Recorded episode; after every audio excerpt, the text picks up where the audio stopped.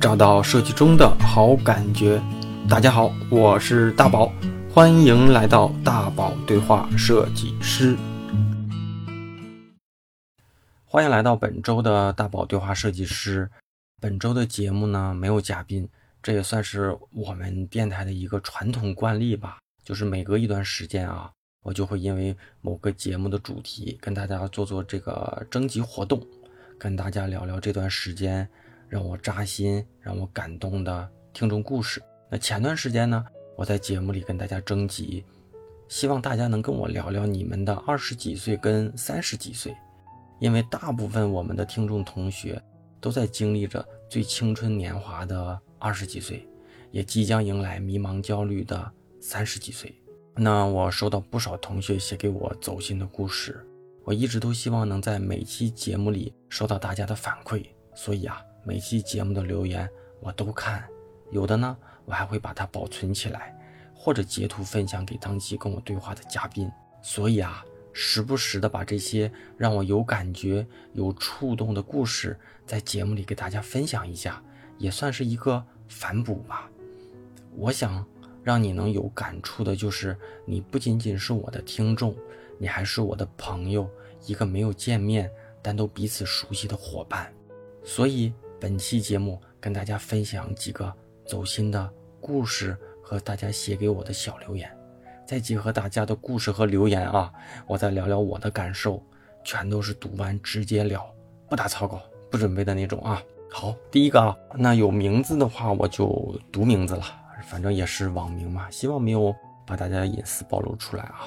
第一个故事呢是柠檬水太苦 Kate 啊，这个同学，他说二十几岁的时候只身来到魔都，由于自己热爱文字和贴吧的经验。找到了一份编辑的工作，随着技术和能力的提升呢，又开始做运营，接触到了网页设计的岗位，把自己内心曾经追星做海报的那颗萌芽激发出来了，毅然决定抛弃四年的运营经验，自学软件，看各类设计理论的书籍和课程，摸爬滚打，成为一名大龄的设计小白，还在努力的学习中，虽然已经直逼三十了，但感觉自己。热爱学习的心让我觉得自己好像是那个课堂上的那个上学的女孩子。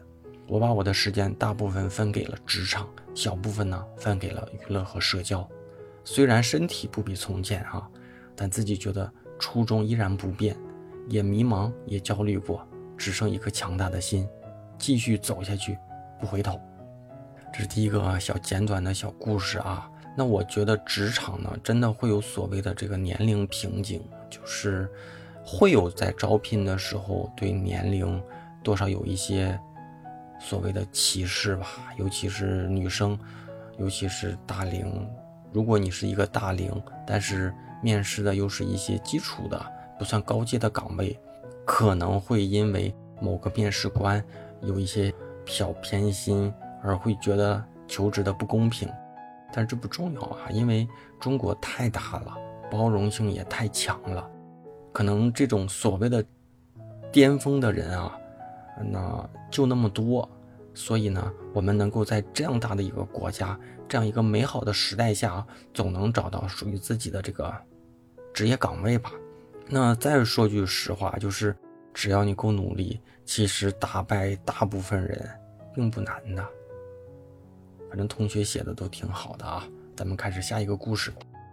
这个同学写的挺好的，而且如果没记错的话，上次征集的时候我送书啊，就是送给这位同学了。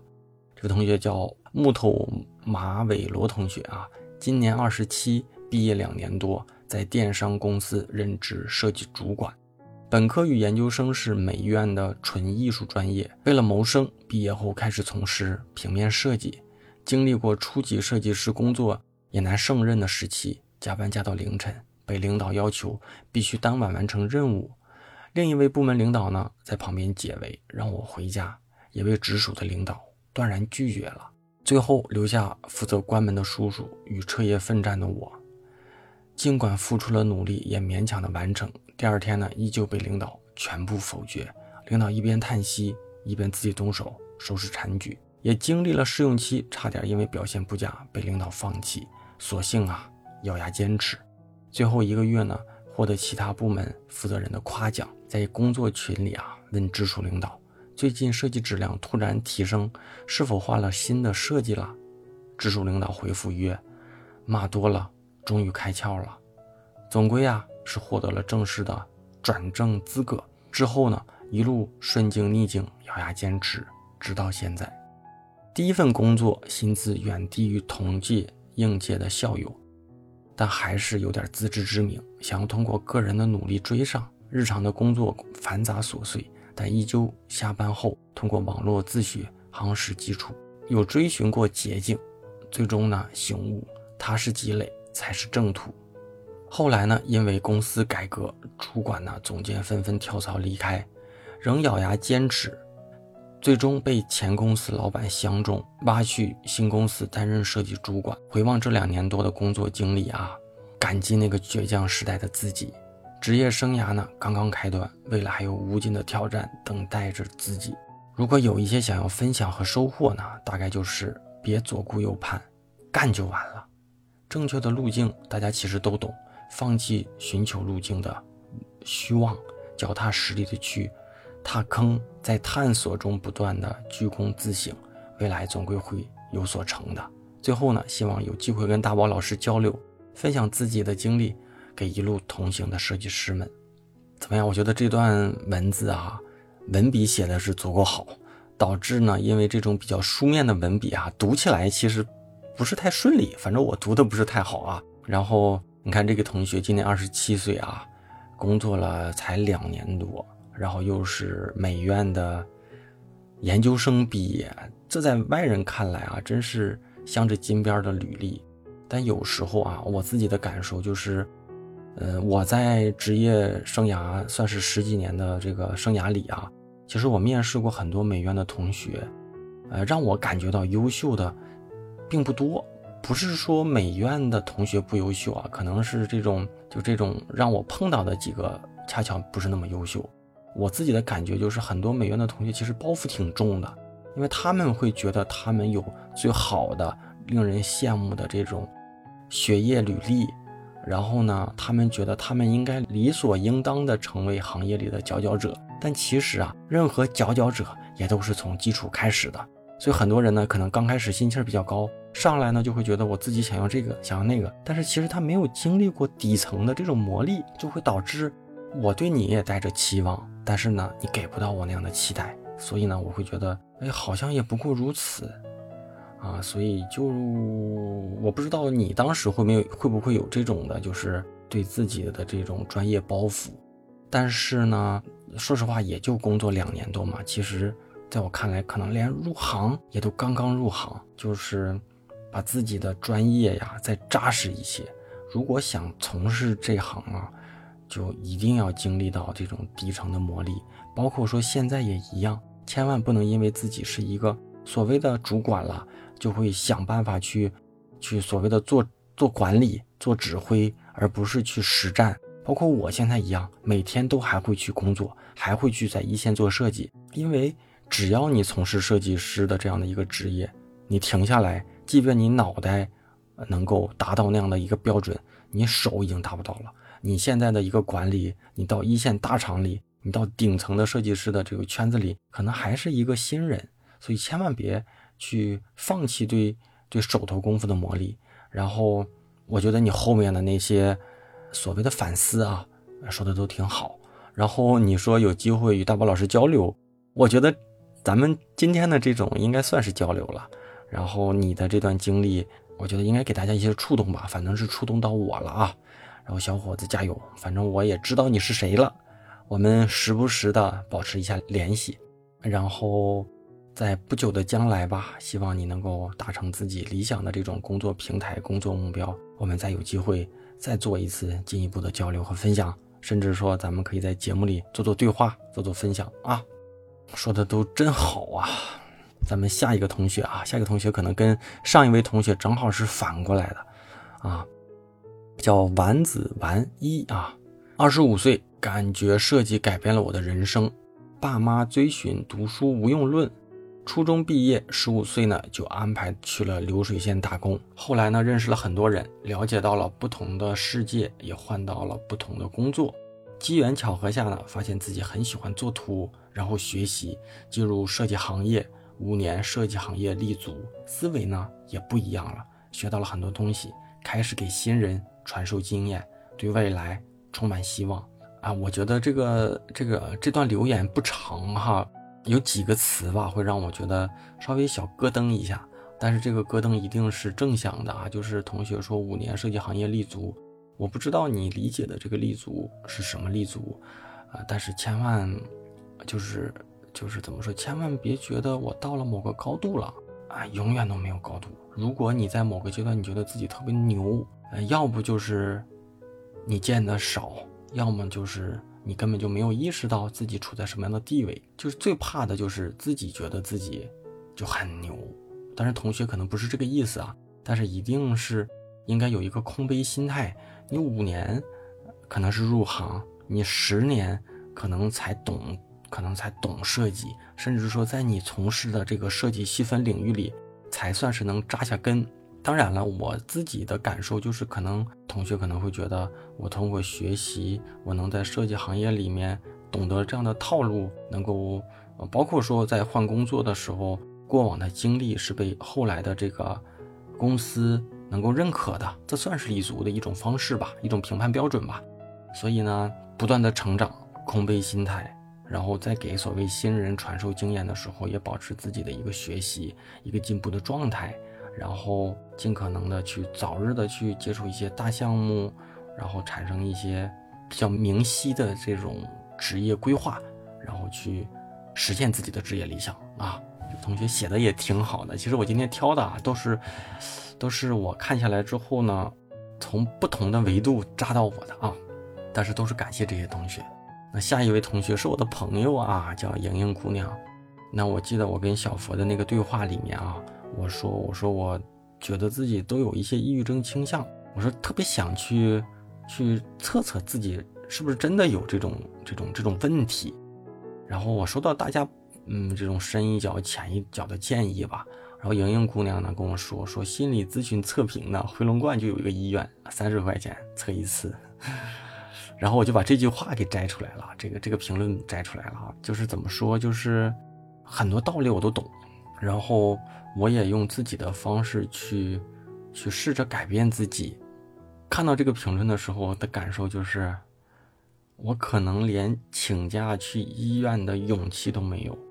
难道我能说我自己去检测检测我有没有抑郁症，然后请半天假吗？我不知道，反正，哎呀，反正挺丧的。呃，然后我记得，我先把下一条留言给大家说了啊。这个同学那个名字比较长，是个英文，我就读不出来，我就不读了。他给我留了一句话，他就说：“大宝哥，别把自己逼得太紧了。”然后我就这两个一起说哈，就是前段时间我跟同事，我们中午吃完饭在楼下走走，我我就说我昨天晚上好像又喝了瓶酒，然后他说他也喝酒了，我们两个算是三十来岁，大家眼中的接近中年的男人吧啊。就有一个共处，就是共识吧。有个共识就是，我们年轻的时候呢，看到一些就是可能像父亲或者是三四十岁的人说吃个饭干啥就要喝点酒，那个时候我就有点迷，就是酒有什么好喝的？就是哪怕说喝你喝点饮料也比酒好喝呀，对吧？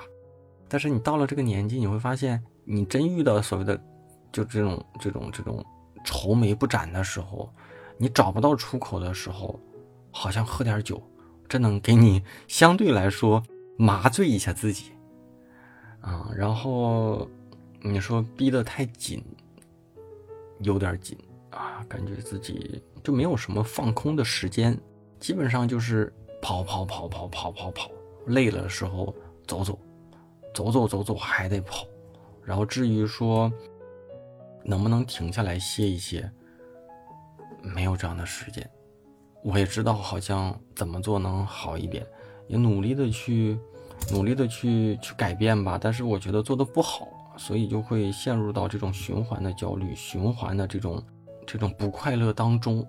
啊，有的时候会有一点快乐啊，就是可能一是工作上出了一点点成绩吧，其次呢，就是可能咱们做节目也好啊，做一些专业之外的一些一些探索，得到大家的认可。比如说，我会看到大家啊这种特别多的留言，我我也会开心，因为我觉得这样的一个节目不是我自己在叭叭叭叭叭叭叭讲，而是好像无形的之中给大家带来一些帮助，而且有一些留言真的让我特别的感动，所以我一定要。定期的把这些让我感动的留言分享出来，记录出来。下一位同学呢是也是一个英文名，我就不读了啊。他说：“大宝老师怎么平衡家庭跟工作？我发现呢，结了婚了，不像结没结婚之前那样经历那么多了。想看点书呢，又没有那么多时间。就我能理解啊，就是结婚之后的这个生活改变。我不知道这位同学有没有孩子啊？有了孩子，可能生活又会发现。”这种更大的一个一个一个改变啊，但是但是你时间就这么多，呃，说一句可能大家都懂的大白话，就是如果你想去看书，你想去更多的去做更多的事儿，那你就牺牲一些娱乐时间，你就牺牲一些休息时间呗，你就牺牲一些周末可能，对吧？一些时间吧，然后你会觉得有些东西实在腾不出来，那腾不出来，现在的手机不都是能够看你自己每日的使用时长吗？我感觉大概率，大部分人的手机使用时长可能都是在五个小时左右，因为这是中国人的平均的啊手机使用时长五个小时左右啊。你能不能把五个小时砍到两个小时、三个小时？我相信大部分时候是可以的。然后剩下的那些时间，你用来做你想做的事情。总归呀，就是时间就那么多，你想做，其实大部分都能做完，只是我们找了各各种让自己能够说服自己的理由。然后完不成工作，包括这里面也也有一些，就包括我吧，我可能也会有的时候也有也有也有也有这样的事情，有这样的借口啊。下一位这个同学，我不知道是不是他写错了啊？这个同学叫发呆，命命命啊，二九三零，焦虑的一年，刚好疫情关了半年的焦虑。你看我这个我也读不懂啊，我就照着先读吧。反正大概意思呢，就是疫情刚好啊，但是焦虑却 double 了。拒绝社交，感觉工作生活一团糟。发现自己不对劲的时候呢，开始想办法摆脱这些。开始瑜伽，看心理书籍。今年呢，学会慢慢放下，减少刷朋友圈、公众号，好好吃饭。发现生活的美和趣事儿，发现错过了很多美好的事情。也开始不在乎无关紧要的事情，也感谢大宝电台。这段话里最重要的就是也感谢大宝电台。所以啊，你看同学们会关闭一些他认为无效的这种娱乐方式和所谓的这种碎片信息下的碎片输入，但是呢，大宝电台呢，他觉得对他是有帮助的。所以这是让我很感动的一件事儿啊。你看他说减少刷朋友圈，我压根儿就不开朋友圈，然后。公众号看标题的时候多，就是看文章的时候，可能并没有那么多。大概的就是刷公众号的标题。但是我说句实话，就是我一直想做一些视频内容，其实准备了好长时间，所谓的这个脚本呀，也也也准备好了。面对镜头不自信，所以拍了呢觉得不好。拍了呢，觉得不好，然后就不断的在网上刷一些视频，想看看别人是怎么拍的。结果呢，刷着刷着呢，就忘记初衷了，就开始看一些可能自己当时并不想看到的一些对我自己有吸引的、浪费时间的东西。我也懊恼，但是也在自我反省、自我改变吧。也谢谢这个同学啊，希望大宝电台能够一直陪伴，希望下一次的故事里面也能够。收到你经过自己自我蜕变之后的一些感悟啊！这位小同学呢叫帅气的招小华啊，他说我二十几岁，我好累。一个特别简短的留言，可能这位同学随便一写啊，但是我也就把它给放出来了。我想说，我三十几岁也好累，二十几岁的累可能是体力上的累，三十几岁的累呢，一定会精力上会累，体力上可能累，可能不累。但是三十几岁的累一定比二十几岁的累要累得多。这位同学，如果你很累呢，我觉得是可喜的。首先是你可能正有事情在忙，其次呢，你可能有目标，但这个目标有可能没完成，或者是离你自己的目标达成很远，所以呢，你在拼命的去追赶。当然呢，最不希望的就是我好累，因为我不知道在干嘛，我很焦虑，我很无助，我很迷茫，所以我好累。那这样呢，就累就该打屁股了啊！所以二十几岁的累是好的，总归比三十几岁、四十几岁、五十几岁累得多的要好。而且本该就个累嘛，青春呐，这是最好的青春，怎么能闲着度过呢？嗯，下一位同学啊，小梦想，这是一个我的老听众，嗯，小伙子啊。然后我们把你的，我把你的这个给我的这个评论呢，在节目里给大家分享一下。二十来岁的时候啊，印象最深的就是来到深圳找工作。自从毕业出来以后，没问过家里要过一分钱。幸运的是，面试的第一份工作就被录用了。四个人挤在一个小的复式阁楼里蜗居，因为大学刚毕业，身上都没有多少积蓄，所以啊，就这样将就着。那段时光过得很苦。每天晚上最喜欢的就是去沙县吃一碗鸡腿饭，所谓的大餐呢，都是等每个月发工资的那几天。不过呢，那段时光确实很开心、很快乐，因为哥们几个还住在一起，像大学时候一样，没有感觉到孤单，没有感觉到落寞。那个时候也一度迷茫，将来要做什么，对什么都感兴趣。幸运的是，一个前辈大哥告诉我。选择自己感兴趣的就做，坚持努力下去就一定会成功。然后这句话就一直默默在心里，不忘初心，坚持下去。希望自己三十来岁的时候继续做着设计。啊，这个小同学好像就是，就是时不时的，我们也会在微信上或者是留言里看到他，或者跟他沟通哈。那我不知道你今年具体是多大了。那如果你二十几岁写这个东西，你希望你三十来岁继续做设计啊？我想告诉你的就是，三十几岁一晃就到了，一晃就到了，真的，一晃就到了。所以啊，就是我前段时间吧，给大家讲个题外话。我前段时间每天上班的时候，就是我有个 A P P，好像好像叫什么时间管理所，还叫什么呢？我忘了啊。然后那里面就会说，你给自己设定一个。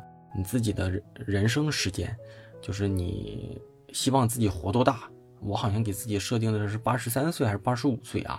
然后他会减一下你的生日之后还剩余的时间，就是你可能还剩百分之五十几还是百分之七十几的这个寿命，然后倒计时。每天呢，我就会会觉得，这是我人生当中最年轻的一段时间了。今天是我人生当中最年轻的一段时间了，所以呢。我是不是应该再努力一点，不荒废？反正我一想到这样的一个感受之后呢，我当天的斗志，最起码在某一段时间的斗志是挺强的。二十几岁我没想过，三十几岁的时候我会进行一个所谓的人生倒计时。希望到四十岁的时候，这个倒计时回想下来之后呢，会觉得挺值的。这三十几岁这几年过得苦，但是过得高效。过得不荒废吧，小梦想加油啊！这位同学是窗上长了猫啊。大宝老师你好，我今年二十五岁了，毕业两年，是一位游戏原画师。听你节目呢有一段时间了，每当迷茫的时候就打开你的节目，听你训斥一些年轻人，自己也会好受一些。我的二十几岁呢，更像是一个选择。从毕业后选择的城市，到面临在外闯荡呢，还是回家安逸的当个老师，关系到我以后职业生涯的选择。然而，当我说出自己选择自己热爱的事业的时候，并没有得到家人的理解。我不想多年以后啊去抱怨他们，或者多有遗憾。即使我现在走的路很坎坷、很苦，但我依然会坚持热爱的工作、向往的生活。希望我三十几岁。回头看看我走过的路，一切都值得，没有遗憾，讲的挺好的。哎呀，我只能说讲的挺好的，挺真挚的。才二十五岁嘛，真的，一切都刚刚开始，一切都刚刚开始。搞两年，大不了啊，就是搞两年之后回去再选择当老师嘛，对不对？而且最怕的就是我并不知道我该干嘛，但是我干着干着，稀里糊涂的。就到了如今，一个让自己觉得好像也无法选择的年龄，啊，一切都值得，没有遗憾。三十几岁啊，也刚刚开始。其实我现在觉得啊，自己的这种职业巅峰，或者是职业的，就是运动员嘛，都说运动员，嗯，像很多这种，就是这种体育巨星啊，三十五岁依然都是自己的职业巅峰。我今年，我昨天跟跟那个咱们节目里上过电台的一个人气嘉宾叫小米同学啊，我俩一起吃饭，晚上在车里开车的时候，我还说，我说我真觉得现在是自己的职业专业巅峰。但是呢，市场呢会把我们这样的能力和这样的年龄配比过后，可能会是贬值的。我自己不甘心，但我自己觉得现在是我最牛逼的、最能力最强的时候。所以趁着自己自己能力最强的这个阶段呢，干出点事儿，哪怕说不管自己的职业之路是有调整的，还是直接还继续上升，都应该趁着自己最能打的阶段。打两场漂亮的胜仗啊！那后面呢？我给大家读几个故事。那这几个故事呢，其实就是我在知识星球里同学跟我的提问，我把它做成的回答啊。那每期节目最后呢，我总跟大家推荐我的星球。有人把星球里的我当成树洞，有人把星球里的我呢当成大哥哥，也有人把我当成专家，当成老师。无论怎么样，我都努力的走心的。给大家分享，呃，大家提问过后，我的这个职业建议、专业建议和真诚的感受啊。那今天呢，我再给大家分享几个近期大家给我的提问和我给大家的这个星球里的作答。大宝老师您好，我是一个插画师，进入一家新公司之后，发现直系领导讲话态度很不让人舒服，十分有架子。他虽然有多年的品牌设计经验。但对插画专业的地方不够了解，沟通起来呢有很多的摩擦，许多沟通的地方他显得既强势又不礼貌。作为下属啊，请问如何更好的和这种不好相处的领导打交道呢？当初进这家公司是因为看重公司和行业符合自己的职业发展方向，但进去后才发现直系领导真的非常影响自己的工作心情和积极性。希望达到，希望得到大宝老师的回复。谢谢。那在我给大家分享这段回复之前啊，我就是也是 现场发挥的聊两句啊。就是我觉得我有的时候也会很不礼貌、很不客气的去点评啊同事或者年轻的下属啊小设计师。我给自己的理由就是我对事不对人。如果我们我们在工作当中，呃，不太应该去特别在意对方的这种。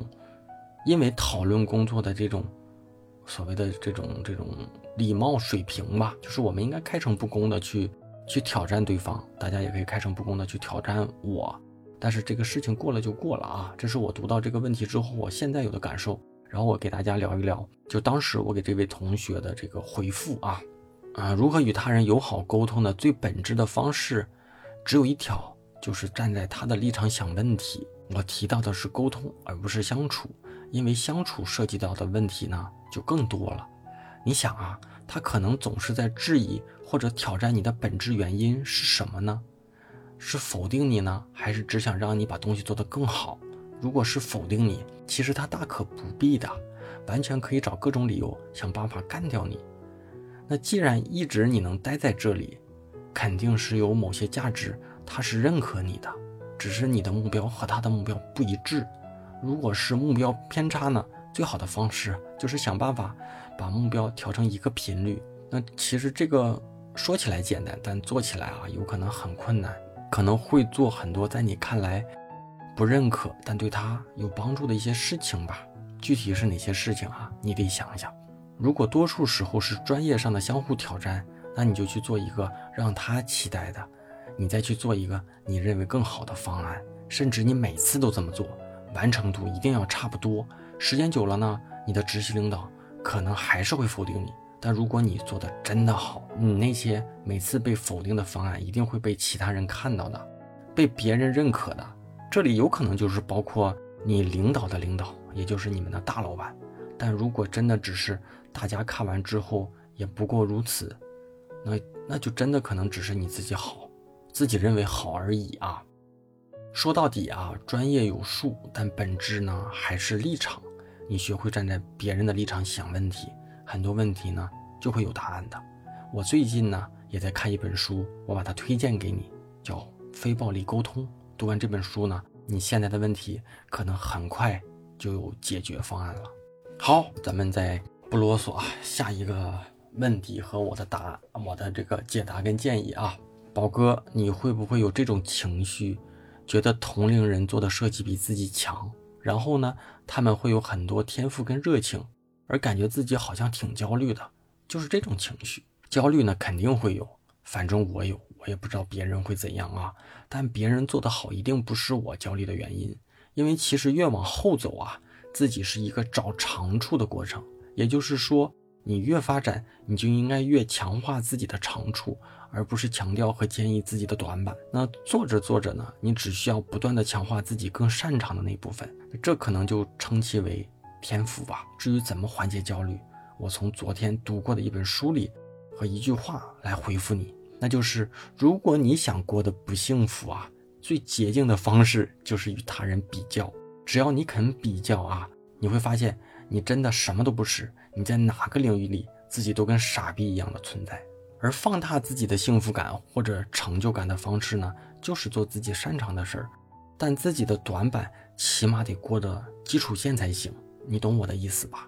从长处中找价值，且只有这样。才是价值最大化的方式之一，起码做一个个体是这样的，但是一个企业、一个团队这样可能并不一定适用啊。至于天赋跟热情，最重要的是底层你的渴望程度，你对所谓成功、财富等等的渴望程度，如果没有呢，就说明你压根对这些并没有那么大的欲望。就像我在节目里也总说过的，就是你已经用你的行动做出选择了。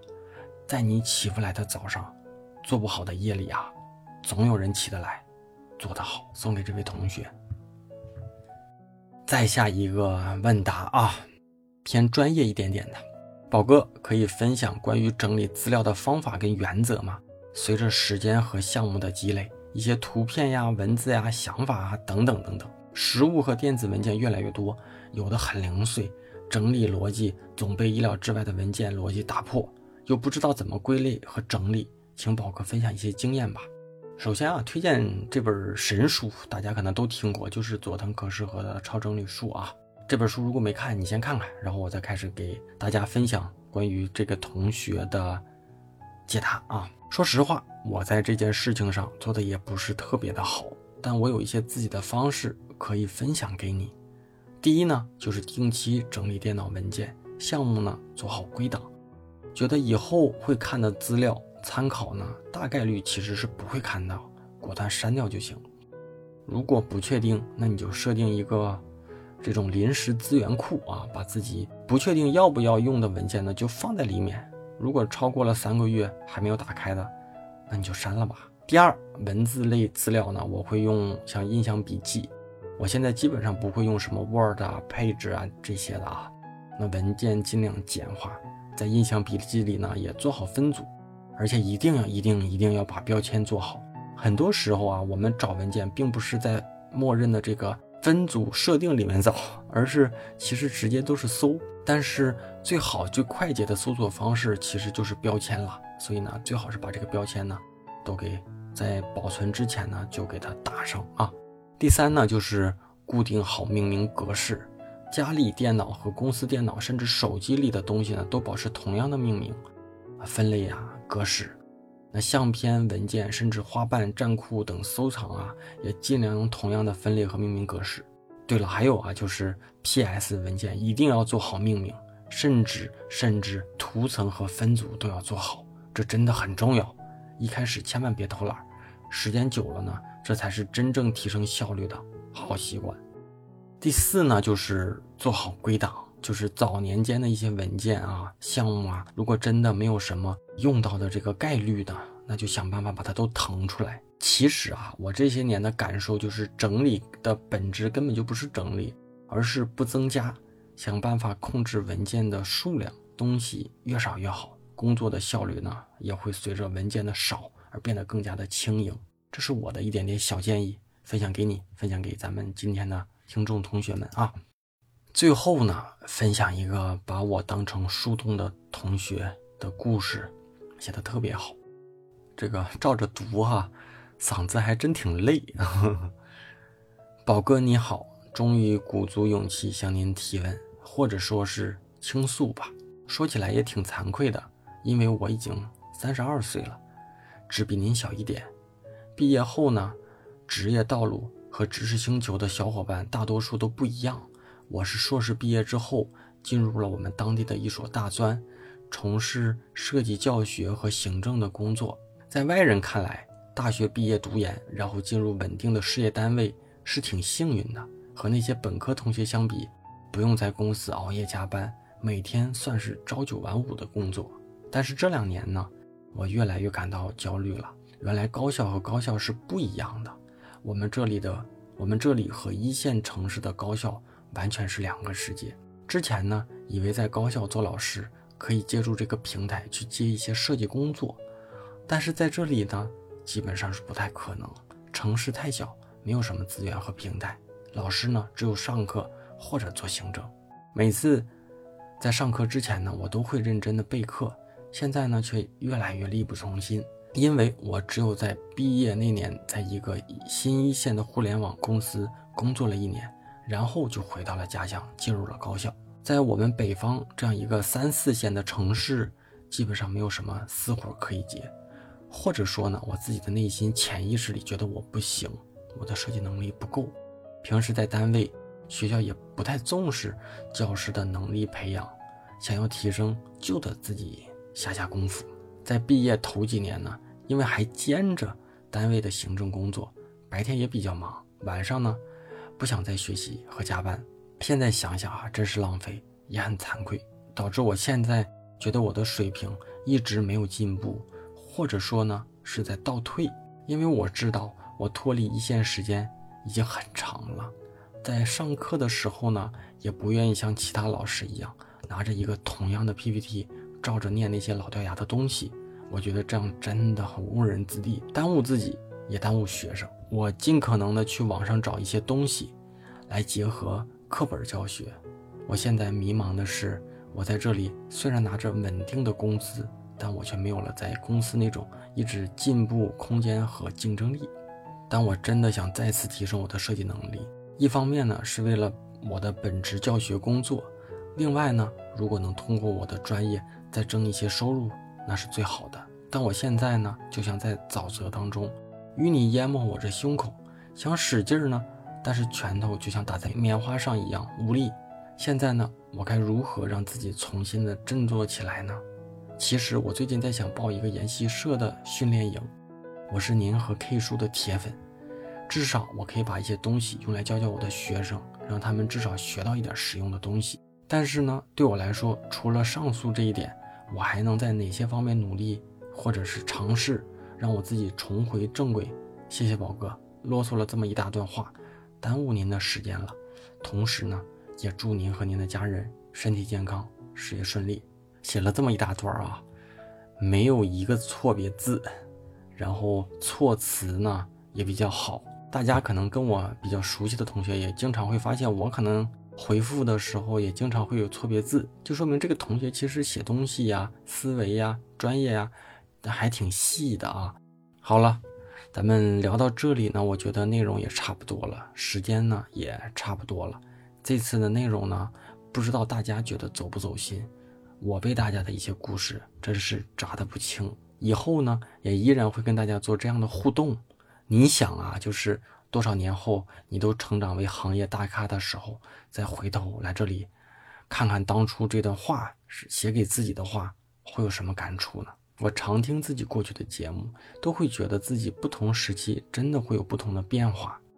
那我用这种方式给自己的人生某个节点做个记录，这是件多有趣的事情啊！这次的感谢名单呢，我也就停一次，咱们下周的节目。继续恢复更新，继续恢复结尾的口播感谢，也在最后呢再次推荐一下我的星球，就像上面的这些答疑一样，我可以给你一些建议、一些方向，做你的树洞。当然呢，也希望陪你一路成长。加入星球的方式永远万年不变。再就是在我的公众号大宝频道里回复“归队”，归来的归，队伍的队，那我永远在这里等着你。今天聊了很多关于青春的话题，我再用撒贝宁的一段话为本周的节目做一个结尾吧。人生呢，总有这么一首诗，当你拥有它的时候，你没有读懂它；可当你读懂它的时候呢，它又离你远去了。这首诗就是青春。咱们下周三再见吧，拜拜。